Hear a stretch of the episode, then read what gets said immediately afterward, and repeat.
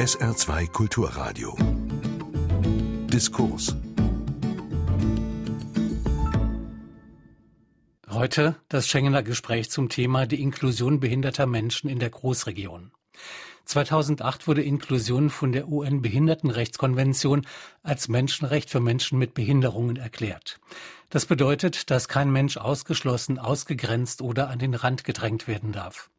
Doch wie sieht dies im Alltag aus? Wie funktioniert die Inklusion in der Schule und auf dem Arbeitsmarkt? Wie viel Inklusion ist nötig oder wird der Inklusionsgedanke auch als Mittel zur Segregation benutzt?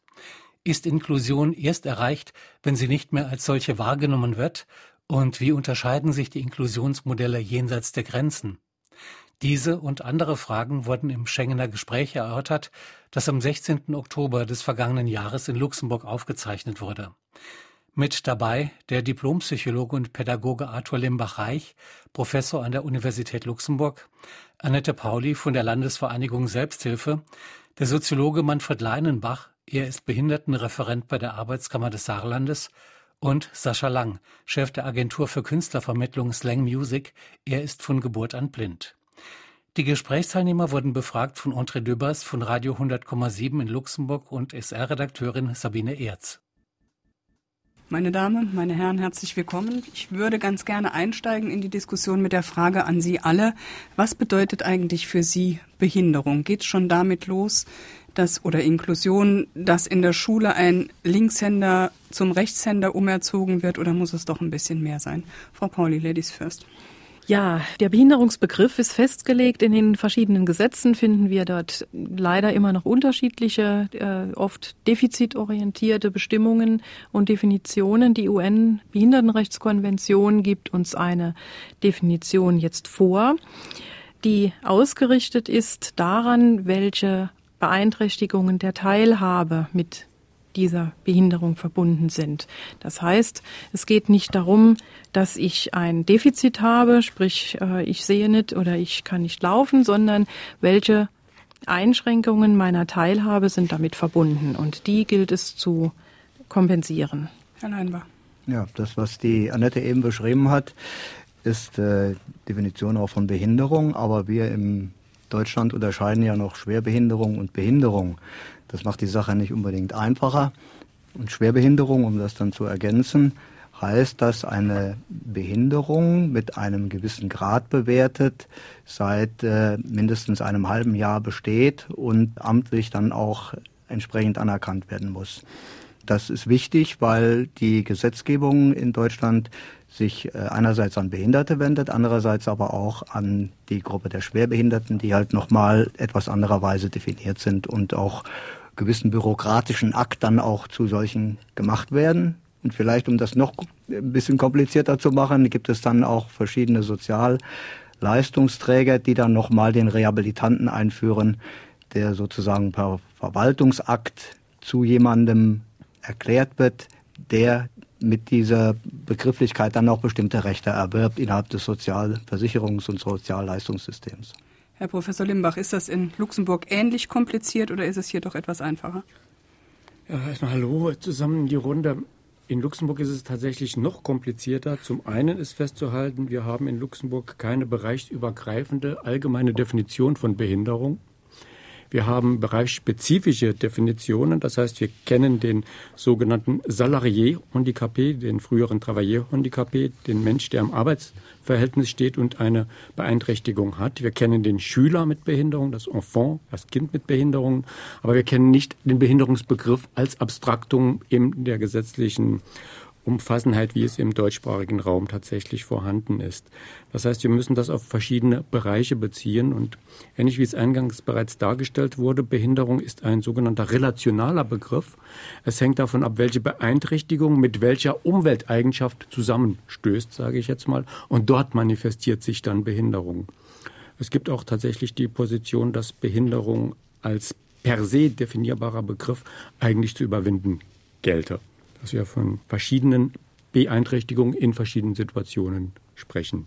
Herr Lang. Sascha Lange. Ja, die Stadt Luxemburg hat seit einigen Jahren einen Begriff definiert, den Begriff spécifique, also besondere Bedürfnisse definiert. Also sie sind von diesem Begriff Behinderung weggegangen und versuchen sehr erfolgreich inzwischen den Begriff Spezifik in Luxemburg einzuführen, wobei man da aber wirklich auch aufpassen muss, dass nicht jede Beeinträchtigung durch Lebensumstände äh, zu einer Behinderung definiert wird. Also mir wird zu, zu viel und zu leicht inzwischen der Begriff Behinderung auf irgendeine eventuell auch dauerhaft bestandene Krankheit gelegt. Für mich ist Behinderung dann eine Behinderung, wenn ich beim Ausführen einer Tätigkeit behindert werde.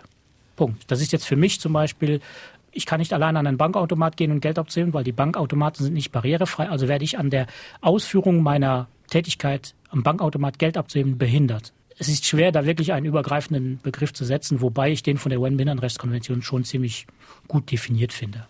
Äh, dementsprechend verschieden sind ja auch dann die Anforderungen, auch gerade was jetzt diese sogenannte oder Inklusion angeht. Früher hat man ja nicht davon gesprochen. Und wenn man davon gesprochen hat, äh, dann nannte man das Integration. Wo liegt denn da der Unterschied, Herr Limbach? Sehr heikle Frage. Das kommt ganz darauf an, wie die Antwort auffällt, wen Sie fragen. Wenn Sie vor 30 Jahren, vor 40 Jahren, wie Sie zu Recht sagen, von dem Integrationsbegriff ausgegangen sind, so gab es durchaus einige Modelle, die wir heute eins zu eins mit Inklusion übersetzen können. Es gab in den Phasen der Bildungseuphorie, da erst man Bildung sehr weit expandieren wollte, gab es im deutschsprachigen Raum den Begriff der integrierten Gesamtschule. Wenn Sie sich historisch angucken, was damals gefordert wurde, das geht weit über das hinaus, was heute mit so manchem Inklusionsprojekt verbunden wird. Es gibt deutsche Integrationsforscher, Menschen, die schon damals sich für Integration eingesetzt haben, die sich vehement, vehement dagegen wehren, zu sagen, Integration wäre der Mangelbegriff und Inklusion wäre der bessere Begriff. Nein, die sagen, wir haben mit Integration schon damals gefordert, dass sich nicht nur das Individuum bestehender Strukturen anpasst, sondern dass die Strukturen sich auch dem Individuum anpassen müssen. Dazu gibt es auch die Gegenposition, die sagen, gerade mit der UN-Menschenrechtskonvention, wo der englischsprachige Begriff Inclusion, Inklusion sehr stark verantwortet wird, der geht weit über das hinaus, was mit dem deutschsprachigen Integrationsbegriff gemeint ist, dem man halt vorwirft, er wäre sehr stark bezogen, dass das Individuum sich der bestehenden Struktur anpassen müsse. Ich würde es gerne ähm, einvernehmlich lesen. Wir können es in Schriftbild Inklusion Schrägstrich Integration zusammenfassen. Wir sollten auf jeden Fall nicht einen Gegensatz konstruieren, sondern gucken, was hilft wem, in welchem Moment, in welchem Zusammenhang. Und der Streit über Begriffe ist meistens ein müßiger. Vielleicht nur noch eine kleine Replik. Für die, die Latein können, Inklusion, incluso heißt ursprünglich, ich schließe ein. Im Sinne von, ich sperre ein, in Carcerem, ins Gefängnis. Das wollen ja wohl heute keiner mehr. Im Englischen hatte sich der Begriff ganz anders entwickelt.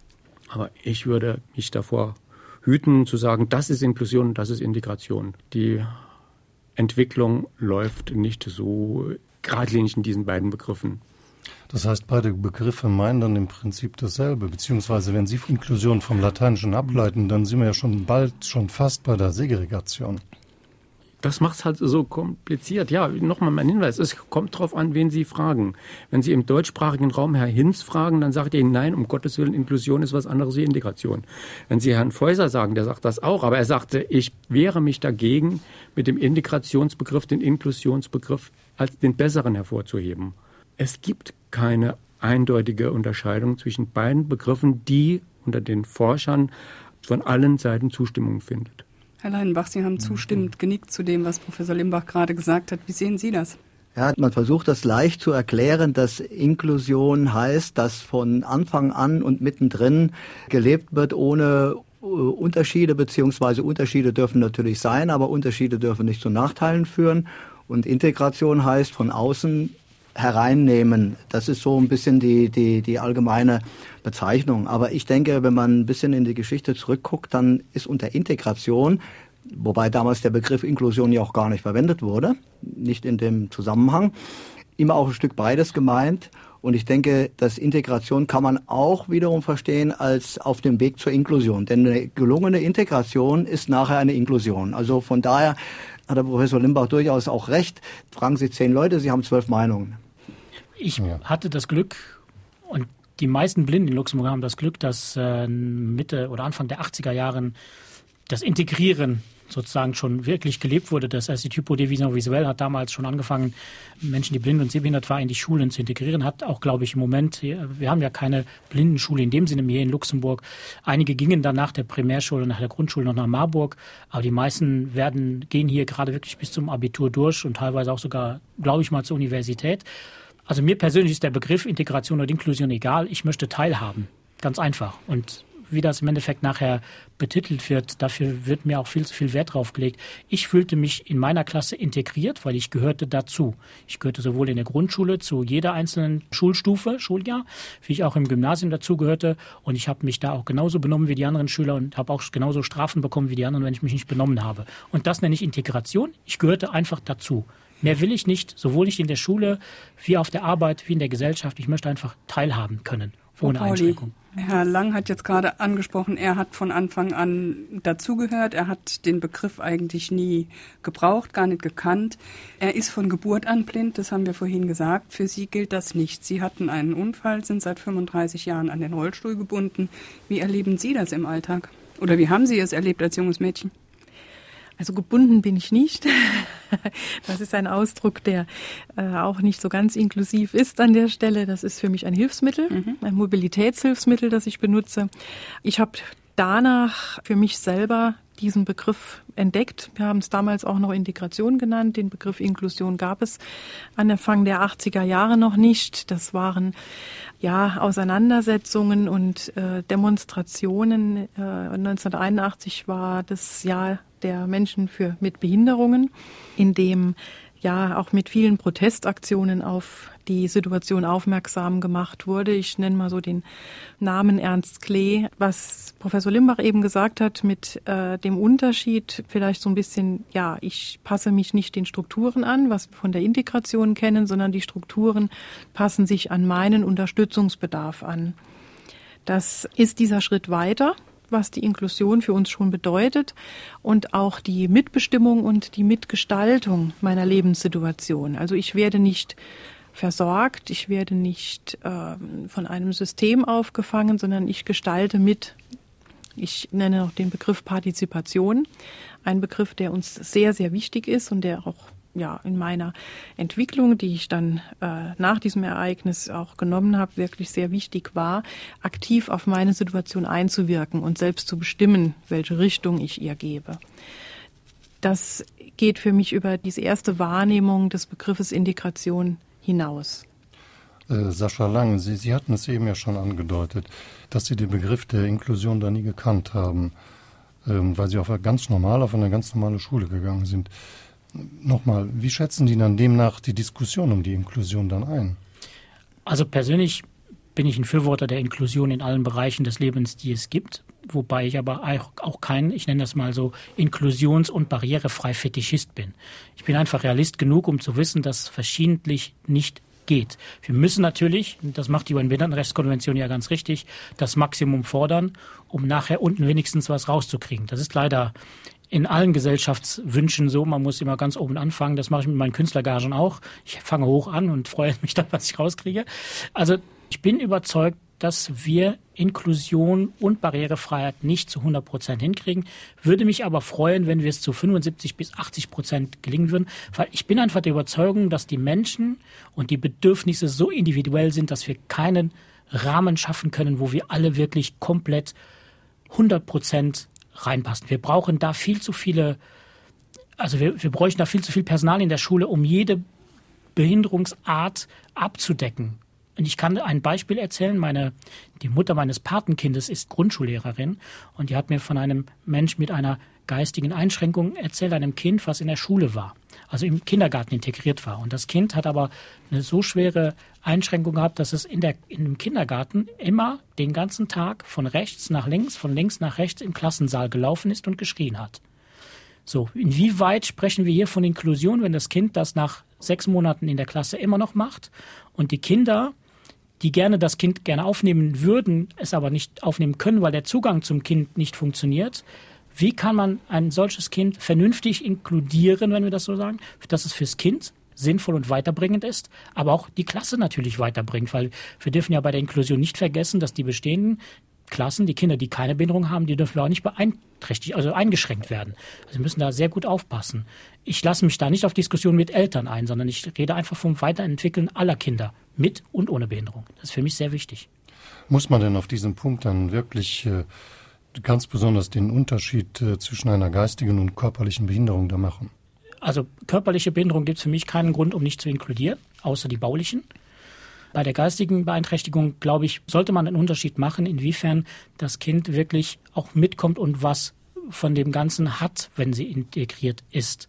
Weil es bringt mir nichts, ein Kind in die Schule zu setzen und dadurch, dass es nicht mitkommt, wird es ja eher auch gedemütigt, ungewollt nicht von den Kindern, sondern vom, von dem Erfolg. Das Kind hat ja nicht den Erfolg, den es gerne hätte. Und ich finde, dass, dass wir da wirklich gucken sollen, die Kinder mit geistiger Beeinträchtigung so mitzunehmen, dass sie auch den Erfolg haben, den, den andere Kinder auch in der Schule haben. Kinder leben ja vom Erfolg in der Schule, vom, vom Gewinnen. Etwas erlernen, etwas dazugewinnen. Und da müssen wir darauf aufpassen, wenn wir feststellen, dass das nicht geht, weil die geistige Beeinträchtigung so stark ist, dass es nicht geht und das Kind es auch nicht so spürt und umsetzen kann, dann muss man überlegen, was für das Kind wirklich am besten ist. Für mich gibt es wirklich keine hundertprozentige Inklusion. Herr Professor Limbach, hängt es dann an den Lehrern, an der Aus- oder Fortbildung der Lehrer, an der Einstellung der Lehrer zu diesen Kindern damit umzugehen oder sind vielleicht auch Lehrer einfach mit der Situation oft überfordert? Ich komme sofort auf Ihre Frage mit den Lehrern zurück, möchte aber gerne hm. Herrn Lang ähm, ja, widersprechen, möchte Veto einlegen. Also wenn wir die Inklusionsdiskussion, wie wir sie verfolgen, in ihrer Radikalität, sage ich jetzt mal ernst nehmen, dann ist Inklusion nicht teilbar. Und sollte es auch meiner Meinung nach nicht sein. Wir sollten nicht äh, sagen, es gibt eine Gruppe, die ist inkludierbar oder integrierbar und eine Gruppe, die ist nicht integrierbar oder nicht inkludierbar.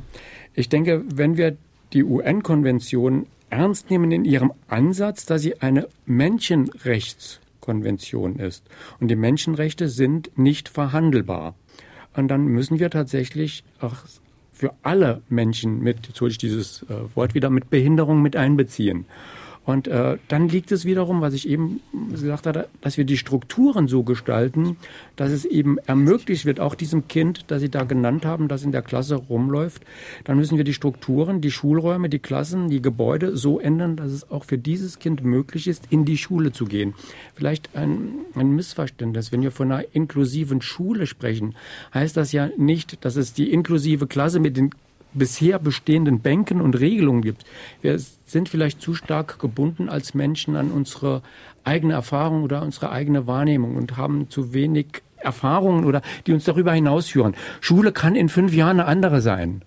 Oder in zehn Jahren. Vielleicht sitzen da gar nicht mehr die Kinder alle in einem Klassenverbund und jeder hat seinen Tisch, sondern ich fantasiere jetzt mal ein bisschen. Sie müssen nicht bremsen, wenn ich da zu weit in meiner Fantasie gehe. Vielleicht sitzt da ja jeder vor seinem Laptop in seinem Wohnzimmer, in seinem, was weiß ich, Raum. Auch das wird dann vielleicht noch mit Schule genannt werden. Oder warum kann dieses Kind, wenn es denn motorisch halt einen starken Bewegungsdrang hat, nicht auch die Antworten in den Klassensaal reinrufen, wenn es darum rufen wird? Ich weiß nicht, muss da so sein, dass wir Schüler nur so denken, dass wir alle da still sitzen? Wenn es ein Menschenrecht ist, dann gilt es für alle. Das ist das Prinzip der Menschenrechte und dann müssen wir als Staat, als Gesellschaft gucken, wie wir das umsetzen. Jetzt Ihre Frage mit den Lehrern, die Herr Limbach, vielleicht lassen wir okay. der, mal, mal, Frau Pauli noch die Chance, eben okay. auf diese Thematik zu antworten. Okay. Dann kommen wir direkt auf die Lehrer zurück. Okay. Gerne. Genau, vielen Dank. Ich möchte das nur bestätigen. Im Grunde haben Sie es mir jetzt schon ein bisschen vorweggenommen, dass dieses, dieser Begriff Inklusion ist nicht teilbar. Das ist was ganz Wichtiges. Und mir ist ganz wichtig, dass wir jetzt nicht in die Gefahr geraten, nur eine neue Gruppe zu definieren, die nochmal separiert wird. Das heißt, äh, ein paar nehmen wir mit und äh, irgendwo machen wir dann doch wieder eine Grenze. Dann haben wir gegenüber der früheren Situation im Prinzip nichts gewonnen. Die Bedingungen, unter welchen dieses gemeinsame Lernen möglich ist, das müssen wir ganz, ganz stark überdenken. Und davon profitieren aber alle Kinder. Wir haben eine Situation in den Schulen, die ja sowieso separierend ist. Wir trennen in verschiedene Schulsysteme, in unserem mehrgliedrigen Schulsystem, in dem viele Kinder ja hinten runterfallen, was noch nicht mal mit einer Behinderung zu tun hat. Dieses separierende Schulsystem müssen wir aufarbeiten. Da müssen wir die Rahmenbedingungen und die Strukturen ändern. Das ist eine Situation, von der dann aber alle Kinder wirklich profitieren können. Herr Leinbach, ja, möchten Sie was äh, ergänzen? Äh, da direkt anzuknüpfen, ähm, es ist ja auch eine gesellschaftliche Frage, wie gehen wir mit Leistung um und mit Fähigkeiten um. Und äh, da ist ja die Separierung, die du eben ja auch angesprochen hast, eben in unterschiedlich leistungsfähige Schülergruppen, die halt unterschiedliche Schulen, unterschiedliche Schulzweige besuchen. Äh, das, denke ich, ist eine ganz weitgehende Frage. Bei der Inklusion, denke ich, ist das Ziel soweit äh, klar. Inklusion ist unteilbar. Alle sollen an allem gleichermaßen und wenn notwendig mit Nachteilsausgleichen teilhaben können. Dass diese Forderungen vielleicht in dieser Gänze heute noch nicht erfüllt werden und dass wir für manche Problemlagen, da denke ich an das, was Sascha eben gesagt hat, noch nicht unbedingt die perfekte Lösung haben. Das ist irgendwo auch klar. Das, äh, das darf ja auch so sein. Ich denke, wir sind da auch auf dem äh, Findungsprozess. Wie, wie gehen wir am besten damit um? das ist auch, und jetzt bringe ich einen neuen Begriff jetzt in die, oder einen anderen Begriff äh, in die Debatte noch hinein, das ist der Diskriminierung. Das heißt, wir sollen nicht Unterschiede machen in der Behandlung der Menschen. Diskriminieren heißt ja nicht gleich äh, schlecht behandeln, sondern heißt ja erstmal Unterschiede machen. Diskriminieren vom Lateinischen her heißt einfach nur unterscheiden. Und äh, da sollten wir schon mal ansetzen, nicht unterscheiden und sortieren in in die verschiedenen Kategorien und dann auch noch mit Sonderbehandlungen antworten. Ja, das ist ja das, was im Grunde genommen bisher in dem System der, der Förderschulen, früher auch nicht umsonst, sondern jetzt definitiv auch Sonderschulen genannt. Da ist ja dieses äh, diskriminierende Merkmal ja ganz deutlich drin, aber diskriminierend im Sinne von unterscheiden. Man, da sind noch ein paar Aspekte, die, die sich da mit der Inklusionsdiskussion nochmal vermischen. Verlieren wir uns denn nicht in diesem Prozess derzeit? Also ich, ich habe das Gefühl, dass das, ihr habt recht, Inklusion ist nicht teilbar, das stimmt in der Hinsicht, aber wenn wir die Vision, die Vision teile ich mit, dass wir alle irgendwann inkludierbar machen. Aber ich sehe im Moment noch also Mount Everest, da nutzt nichts dagegen als Berg. Ja, Deshalb, aber die Richtung, das Ziel nennt Sind wir denn überhaupt Richtung. in einer Richtung? Also ich glaube jetzt für Luxemburg, dass ich nicht das Gefühl habe, wenn jetzt Education differenciée reformiert wird, also die Sonderschulen werden reformiert, da sehe ich aber keine Richtung, dass hier politisch irgendwas in Richtung Inklusion vernünftig geregelt wird, weil an sich müsste Education differenciée nicht reformiert, sondern abgeschafft werden, wenn wir den Weg richtig gehen wollen. Ja, sicher. Das ist ja auch der Gedanke, mhm. denke ich, der auch hinter der UN-Behindertenrechtskonvention steht, dass das bisherige System der Dividierung der Menschen in verschiedene Kategorien aufgebrochen wird und dass es tatsächlich äh, im Endeffekt einen Systemwechsel dann zur Folge haben wird. Das halte ich auch als Ziel auf alle Fälle für richtig. Das sollte man immer vor Augen haben, dass wir das natürlich nur in Schritten erreichen und dass das möglicherweise noch ein oder zwei Generationen von Menschen bedarf. Denn so schnell ändert man ja auch Bewusstsein nicht. Das ist mir ein Stück weit klar. Aber trotzdem bin ich ungeduldig und möchte, dass es halt schon ein Stückchen schneller geht, als es zurzeit der Fall ist. Okay, wenn ähm, ich mich da gerade mal noch kurz einklinken darf. Ich meine, auf der wissenschaftlichen Seite kann ich es mir da recht einfach machen und sagen, wissenschaftlich ist der Inklusionsbegriff ein wertneutraler, wenn ich an die Theorien der Soziologie, äh, an Luhmann hier erinnere. Ich kann nicht überall gleichzeitig inkludiert sein und ich möchte ja auch in manchen Zusammenhängen gar nicht inkludiert sein. Ich möchte nicht im Gefängnis inkludiert sein. Der Inklusionsbegriff in der Soziologie geht auch nicht davon aus, dass die gesamte Person inkludiert ist, sondern nur die Person mit den Fähigkeiten, die in diesem System, wo ich gerade drin bin, äh, gefordert werden. Insofern ist Inklusion auch im wissenschaftlichen Kontext ein verschiedentlich definierter, ein verschieden ausgedeuteter Begriff. Wir können in der momentanen mit Menschen mit Behinderung Zusammenhang diskutierten Inklusionsbegrifflichkeit davon ausgehen, dass Inklusion sowohl ein Ziel ist, aber auch ein Mittel ist, um dieses Ziel zu erreichen und Inklusion etwas ist, was wir empirisch untersuchen sollten. Ich bin nicht davon überzeugt, dass wir jetzt unter den im Moment herrschenden Bedingungen, auch in Luxemburg, wo wir noch immer die Education differenciée haben, sagen können, wir schaffen das sofort ab und haben dann Inklusion in der Regelschule. Ich glaube, das wäre mit weiteren Problemen behaftet, die wir dann nicht ähm, vielleicht in der Kürze der Zeit äh, so bestehen können.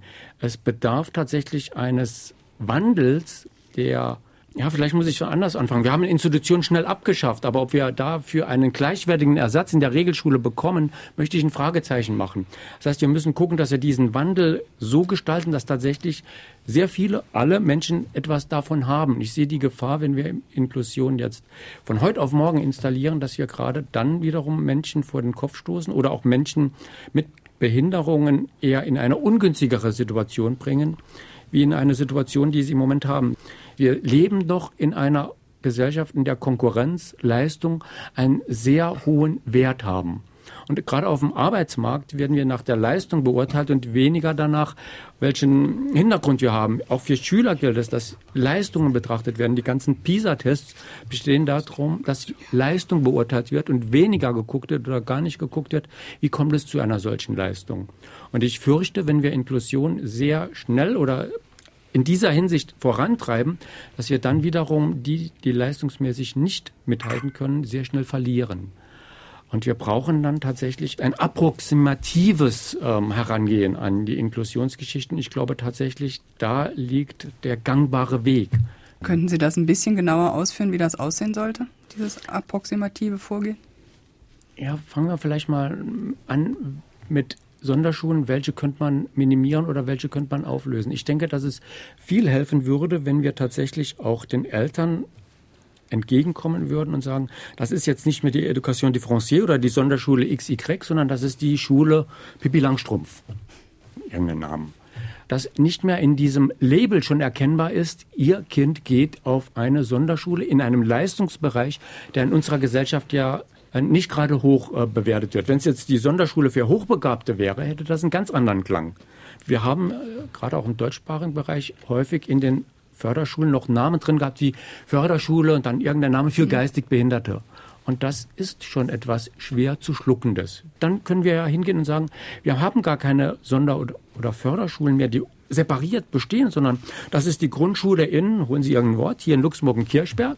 Und in dieser Grundschule in Kirchberg gibt es auch spezielle Räumlichkeiten, spezielle Angebote für Kinder mit Behinderungen, die wir dann peu à peu immer näher ranführen können. Vielleicht brauchen wir sie irgendwann nicht mehr. Aber ich glaube schon, dass Kinder in bestimmten Rahmen, in bestimmten Zusammenhängen einen gewissen Schutzraum bedürfen.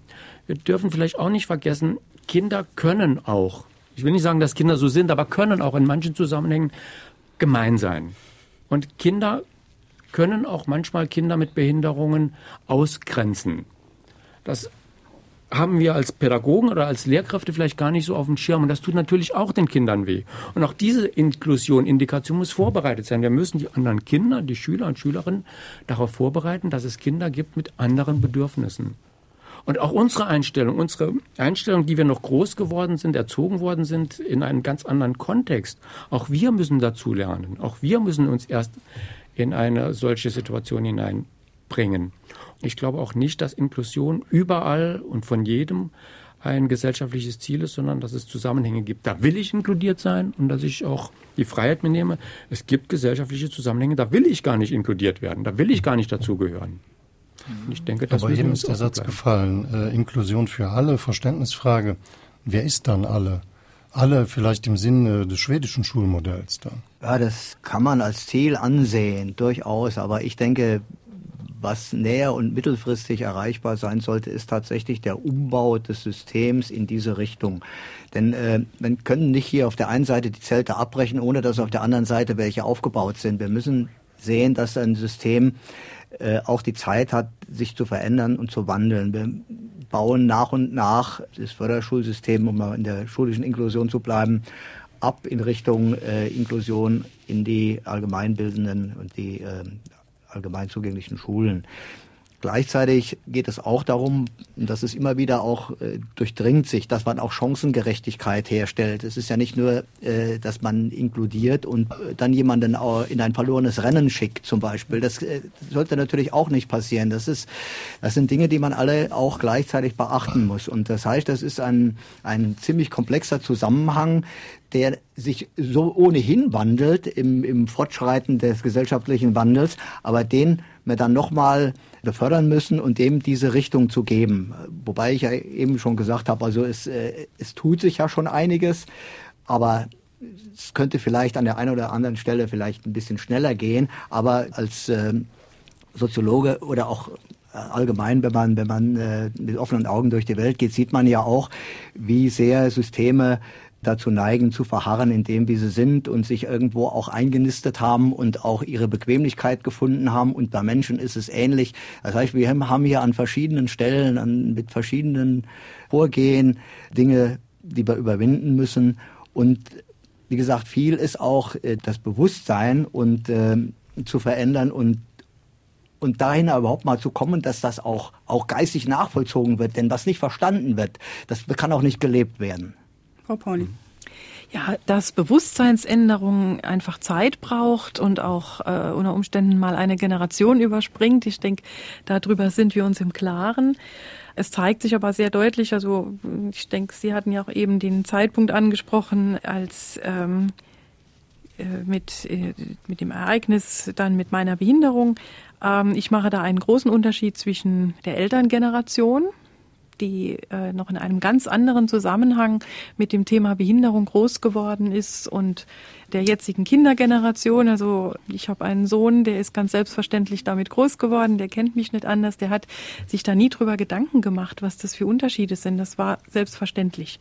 Und ich stelle das fest, äh, auch wenn Kinder früh genug damit in Berührung kommen, das stimmt, da kommen auch mal Bemerkungen. Da kann das auch mal, das ist oft auch ein Argument, das von Eltern genannt wird, dass Kinder dann äh, oft grausam sein können. Aber es gibt ja auch Untersuchungen darüber, dass äh, auch das für die Kinder mit Behinderung einen Lerneffekt hat, sich mit Bemerkungen von anderen auseinanderzusetzen und ganz selbstverständlich sich im Rahmen dieser sozialen Teilhabe auch mit ihrer Situation auseinanderzusetzen.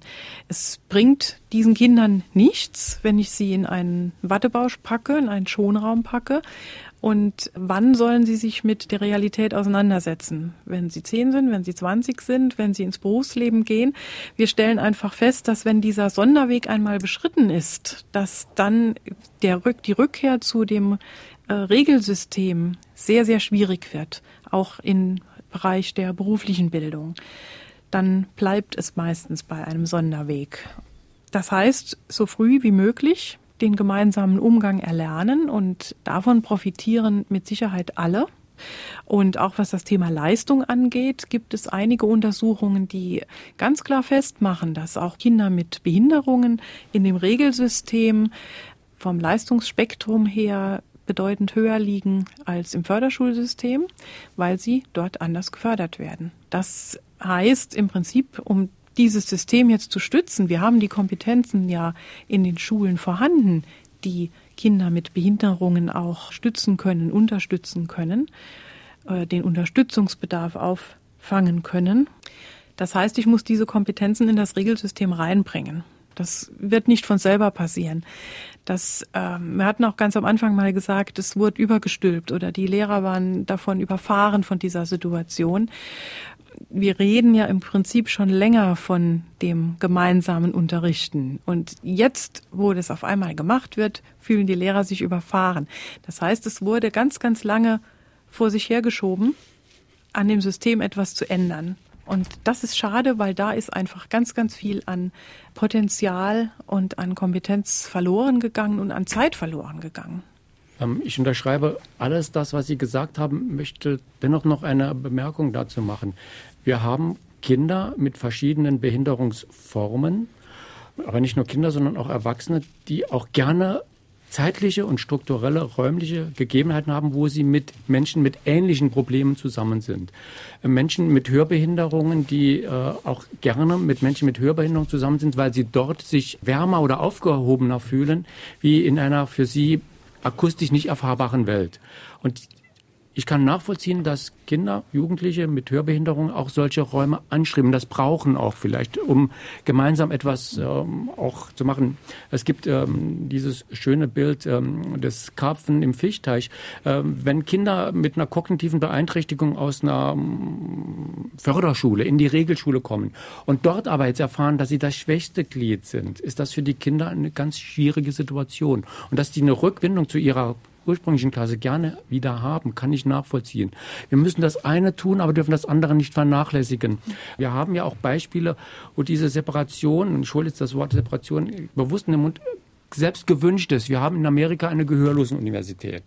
Die möchten dorthin gehen, auch weil sie sich dort mit ihrem Problematik besser aufgehoben fühlen. Wir brauchen Bereiche, wo Kinder mit Behinderungen wieder zusammenkommen können. Und das kann nicht sein, es ist so, wenn das eine dann 30 Kilometer weit weg wohnt, das andere nochmal 20 Kilometer weit weg, die können nicht mehr zusammenkommen, wenn es dieses Zentrum nicht mehr gibt. Wir müssen also auch gucken, dass wir beides machen. Regelschule, aber auch mit Angeboten für Kinder mit spezifischen Bedürfnissen. Frau Pauli, Sie wollten dazu noch was genau. ergänzen. Ich hätte aber auch noch eine Frage an Sie, ja. die ich vielleicht gerne gleich anschließen würde. Sie haben eben gesagt, wir wissen das ja schon alles viel länger und wir denken schon sehr viel länger darüber nach. Äh, es war 1986, als das Saarland angefangen hat, den gemeinsamen Unterricht einzuführen, nicht vorzuschreiben, aber einzuführen. Sind diese 30 Jahre einfach so vergangen? Gut, ich möchte direkt auf das antworten, was Professor Limbach eben Gerne. gesagt hat, weil da kann ich Ihnen auch nur zu 100 Prozent recht geben. Es ist vollkommen klar, dass ich mir auch manchmal einfach meine Gruppe suche und meine Gruppenzugehörigkeit. Das ist ein Phänomen, das uns eigen ist und das auch vollkommen normal ist. Ich habe auch Basketball gespielt im Rollstuhl. Ne? Dann spielen alle auf der Rollstuhlhöhe mhm. und der Korb hängt für alle gleich hoch. Das ist vollkommen klar. Aber für mein Arbeitsleben, für mein Studium war vollkommen klar, dass ich einen anderen Weg suche, ne, dass ich keinen Sonderweg einschlagen möchte in irgendeinem Berufsbildungswerk. Das war zu der Zeit, Anfang der 80er Jahre, durchaus nicht selbstverständlich. Hm. Die Schule war gerade erst äh, durch zwei Vorkämpfer im Rollstuhl überhaupt mit einem Aufzug ausgestattet. Die Saar-Universität äh, war äh, noch weit von der Barrierefreiheit weg. Da wäre das überhaupt nicht möglich gewesen. Für mich ist an dieser Stelle einfach wichtig, dass ich die Freiheit habe, hier mir auszusuchen, wann möchte ich zu welcher Gruppe, möchte ich es im Sport, möchte ich es in Freizeit, möchte ich es in der Schule, mhm. einfach mir meine Gleichgesinnten suchen. Ich meine, ich komme aus der Selbsthilfearbeit. Äh, die Selbsthilfearbeit lebt davon, dass sich Betroffene mit einem gleichen Thema zusammenfinden und versuchen, innerhalb dieser Gruppe dieses Thema zu bearbeiten und für sich einen Gewinn daraus zu ziehen. Aber genauso auch die Möglichkeit haben, dann wieder nach Hause zu gehen und wieder in einer anderen Struktur zu leben. Und diese Offenheit, diese Durchlässigkeit, die ist wichtig und die gibt unser System bis jetzt noch nicht her. Wenn ich bin, bin entweder auf dem Sonderweg oder ich bin auf dem Regelweg und die Durchlässigkeit ist einfach nicht gegeben. Das fordert eigentlich die Unmenschenrechtskonvention. Das fordert das die Konvention, oh. ganz genau. Und die 30 Jahre, die sind sicherlich nicht verschlafen worden. Es ist schon einiges passiert, das ist vollkommen klar.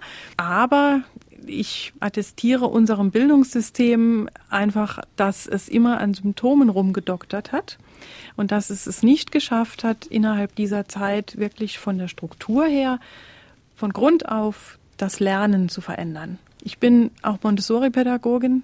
Da habe ich viel gelernt über individuelles Lernen und über unabhängiges und freies Lernen. Das ist ein Weg. Und unser Schulsystem ist immer noch vom Grundsatz her in seiner Starrheit gefangen ändert mal dort was, ändert mal äh, an einer anderen Stelle was, aber eine Strukturveränderung im wahrsten Sinne hat noch nicht stattgefunden. Äh, Schengener Gespräch, das ist ja eine Sendung, die grenzüberschreitende Themen äh, thematisiert. Ähm, da machen wir mal so einen kleinen Ländervergleich dann auch, wenn man es so sagen darf. Wie sieht es denn jetzt mit den Unterschieden hier in der Großregion aus? Beispiel Luxemburg, Beispiel Saarland. Ja, vielleicht möchte ich da mal auf einen auf den Sozialversicherungs- und äh, das Sozi die Sozialsysteme eingehen. Sie sind schlicht nicht deckungsgleich und es gibt immer noch sehr unterschiedliche Systeme. Ich mache es mal vielleicht am Berufsleben fest. Im Berufsleben ist es in Luxemburg ähnlich wie in Frankreich so, dass äh, Behinderung tatsächlich eher am Erwerbsleben oder an den Erwerbsmöglichkeiten gemessen wird. Bei uns ist es so, dass es äh, an der gesellschaftlichen Teilhabe gemessen wird es ist die, die schulischen Systeme sind nicht gleich. Die ähm, Sonderwelten sind ebenfalls nicht gleich. Es gibt in, äh, in Luxemburg die CATs und die, die Atelier Protégé wie in Frankreich eben auch, sind aber nicht mit dem vergleichbar, was im Saarland die Werkstätten für Behinderte sind oder die Tagesförderstätten. Die sind in Teilen vergleichbar, aber wieder nicht gleich. Es sind also nicht so, dass man Matrizen hätte, die man einfach nur übereinander legt und guckt, wie nennt sich das dort, wie heißt es hier. Nein, die Systeme sind auch unterschiedlich. Auch die Sozialleistungssysteme, die Rehabilitationssysteme sind unterschiedlich. Die, die Sprachen sind auch unterschiedlich. Jetzt nicht nur von der dass das eine französisch oder luxemburgisch und das andere äh, deutsch oder saarländisch ist, sondern äh, ganz einfach die Systeme haben auch andere Sprachen. Also da, da muss man auch noch vieles aufarbeiten, bis man sich überhaupt mal äh, versteht. Da ist noch so viel aufzuarbeiten, bevor man an, das, äh, an die tägliche Arbeit herangeht, äh, dass man überhaupt mal, mal die Grundlagen hat, um Vergleiche vernünftig ziehen zu können. Grundlagen haben Sie angesprochen. Herr Lang, Sie hatten vorhin äh, im Vorgespräch ein Beispiel genannt, was äh, ich ziemlich plakativ fand, und zwar das Bahnfahren mit einem entsprechenden Behindertenausweis. Das hört an der Grenze auf im Niemandsland am letzten Bahnhof hier, am ersten Bahnhof im Nachbarland geht's wieder weiter. Was ist dazwischen? Das äh, müssten doch Dinge sein, die in einer Großregion, die von sich als Großregion redet, um vieles zu vereinheitlichen, um vieles gemeinsam zu machen, doch relativ einfach umzusetzen sein. Was würden Sie sich Ähnliches wünschen? Also die europäische Behindertenpolitik insgesamt, aber auch die Großregion Behindertenpolitik, genauso wie insgesamt die gesamte Behindertenpolitik als solches tiefmütterlich behandelt wird. Entweder ist unsere Lobby, gerade in Luxemburg ist die Behindertenlobby schwach, muss ich einfach so sagen. Es gibt, es gibt äh, bei Infohandicap sind 55 Vereine eingetragen. Infohandicap selber ist eher ein Dachverband, kann aber keine Lobbyarbeit machen, weil man beißt ja nicht seinem Zahlenden äh, in den Arm sage ich mal so. Ne? Äh, das heißt, Infanicap ist ja vom Ministerium finanziert. Da geht man schwierig. Herr Sagramola gibt zwar schon das ein oder andere bekannt und sagt auch schon mal, was er denkt, aber das ist schon gefährlich und eine Selbsthilfelobby in Luxemburg gibt es absolut gar nicht. In Deutschland gibt es die, aber da ist es auch behinderungsspezifisch. Nur jetzt fürs Teilhabegesetz haben sie es mal geschafft, bisschen enger zusammenzuarbeiten, aber ansonsten, sage ich mal, kämpfen die Rollstuhlfahrer rechts, die Blinden links und die Gehörlosen äh, oben und die anderen unten. Also das funktioniert leider für mich nicht gemeinsam. Herr Professor Limber.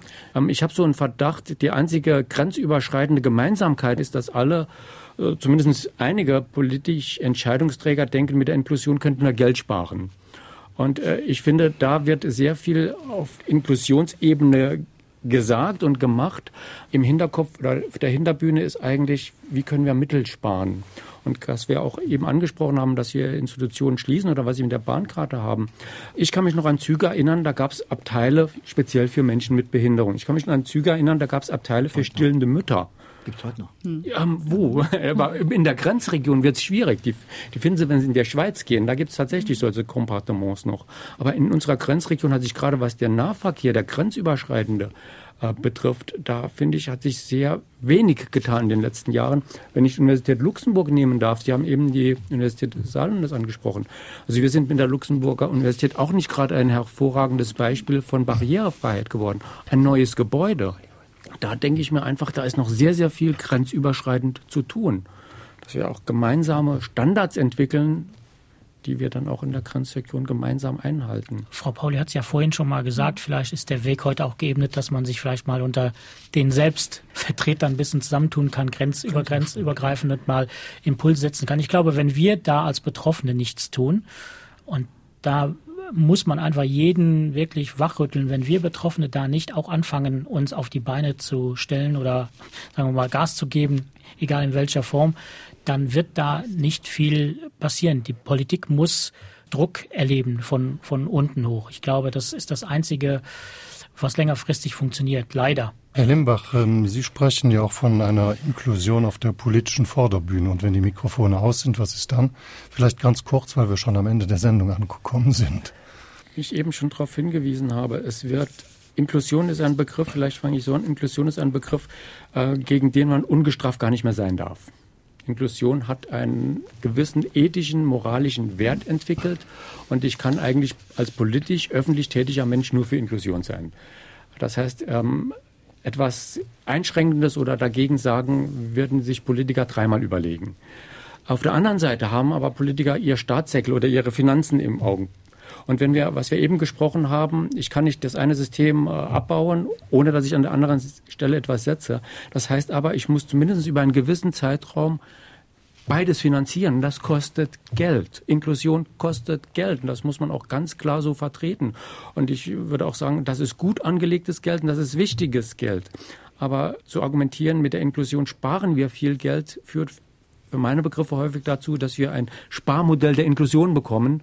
Und da habe ich meine Zweifel, ob wir da dass wir da weder den betroffenen Menschen noch der Gesellschaft mit einem Gefallen tun, wenn wir solche Sparmodelle der Inklusion haben. Wir müssen ganz offensiv sagen, ja, Inklusion kostet Geld, aber unsere Gesellschaft ist es wert, dieses Geld. Die Inklusion behinderter Menschen ins Bildungssystem oder den Arbeitsmarkt war heute das Thema des Schengener Gesprächs. Diskutiert haben der Diplompsychologe und Pädagoge Arthur Limbach-Reich, Professor an der Universität Luxemburg, Sascha Lang, Chef der Agentur für Künstlervermittlung Slang Music und seit Geburt an blind, Manfred Leinenbach, Soziologe und Referent für Behindertenpolitik bei der Arbeitskammer des Saarlandes und seit langer Zeit im Vorstand des Behindertenbeirates und Annette Pauli der Landesvereinigung Selbsthilfe. Vielen Dank, vielmals merci. Vielen Dank. Dankeschön. Wir bedanken uns.